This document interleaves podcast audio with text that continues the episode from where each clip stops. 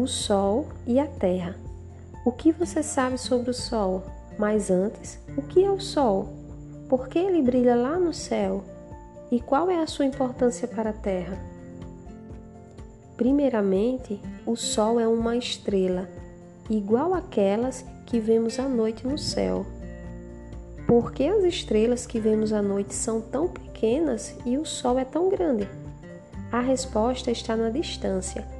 O Sol está mais próximo da Terra do que as outras estrelas, aproximadamente 150 milhões de quilômetros.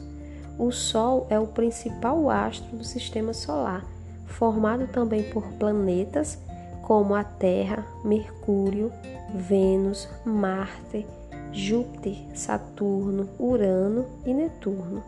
Também existem planetas anões como Plutão, ainda há asteroides e cometas. A principal característica das estrelas é a produção de energia pela fusão de hidrogênio. Essa energia nos chega através da luz que brilha lá no céu a energia produzida pelo Sol é responsável por aquecer a Terra, chamado de efeito estufa, assim permitindo a existência da vida no planeta. Se o Sol não existisse, a Terra seria tão fria que nenhum ser vivo poderia sobreviver. O Sol, ao aquecer a Terra, possibilita que uma série de fenômenos ocorra, como por exemplo, a evaporação da água, seja no mar, nos rios, lagos, etc.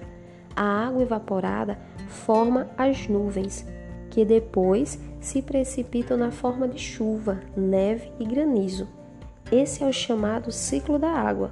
O mesmo acontece com o ar, que precisa da energia solar para se movimentar e formar as correntes de ar, circulação atmosférica, que se movimentam por todo o planeta. A vida não seria possível sem a existência do Sol. Todos os seres vivos precisam dele de alguma forma. As plantas, para realizar a fotossíntese, requerem a luz solar. Nós precisamos da luz solar para produzir a vitamina D, já que ela não é encontrada nos alimentos que consumimos, mas é produzida a partir da exposição da pele à luz solar. Os movimentos da Terra translação e rotação. Na antiguidade se acreditava que o Sol girava ao redor da Terra, sendo a Terra o centro do universo. Porém, essas ideias se baseavam apenas no movimento aparente dos astros. Na realidade, a Terra gira em torno do Sol. Esse movimento é chamado de translação. Dura 365 dias para se completar. Esse movimento é responsável pelas estações primavera, verão, outono e inverno. O outro movimento realizado pela Terra é a rotação. Nesse movimento, a Terra gira no seu próprio eixo durante 24 horas, como se fosse um peão. É esse movimento que permite a existência do dia e da noite. Enquanto um lado da Terra é iluminado pelo Sol, o outro fica obscurecido, isso é, enquanto uma parte da terra haverá luz, será dia, na outra parte será noite. Os seres vivos se adaptaram à divisão dia-noite. Durante o dia, alguns animais são mais ativos, os animais diurnos.